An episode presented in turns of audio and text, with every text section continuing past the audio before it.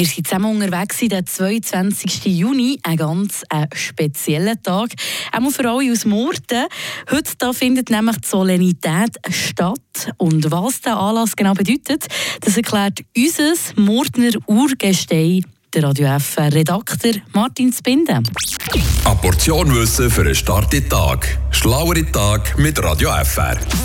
Soli hat eigentlich zwei Hintergründe. Zum einen schließen die Schülerinnen und Schüler ihre Schulzeit vor der Sommerferien ab und zum anderen gedenkt man der Mordenschlacht vom 22. Juni 1476. Darum findet das traditionelle Fest auch jedes Jahr am 22. Juni statt. Ging am Morgen um 5 Uhr geht's los mit dem Kanonenschuss vor dem Städtli. Tagwach organisiert von den ehemaligen Kadetten. Gerade danach für die ersten Konzerte an und der Tagwach-Umzug der Stadtmusik führt durch die ganze Stadt.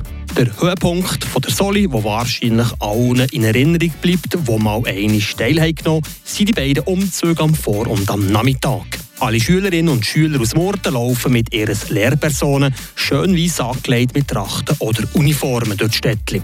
Zugegeben, für Aussenstehende wirkt Zolli manchmal schon recht militärisch mit den Uniformen, am Marschieren oder auch wie zum Beispiel am Nachmittag mit dem Defilé.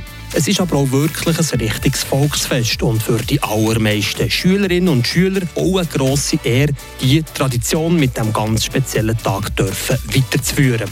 Übrigens gibt es die Solenität nicht nur zu Morden, sondern auch zu Burgdorf. Dort heisst sie Solette. Und dort sind die Feierlichkeiten anders als bei Solizmurten. Frische Tag, der Radio FR Morgen.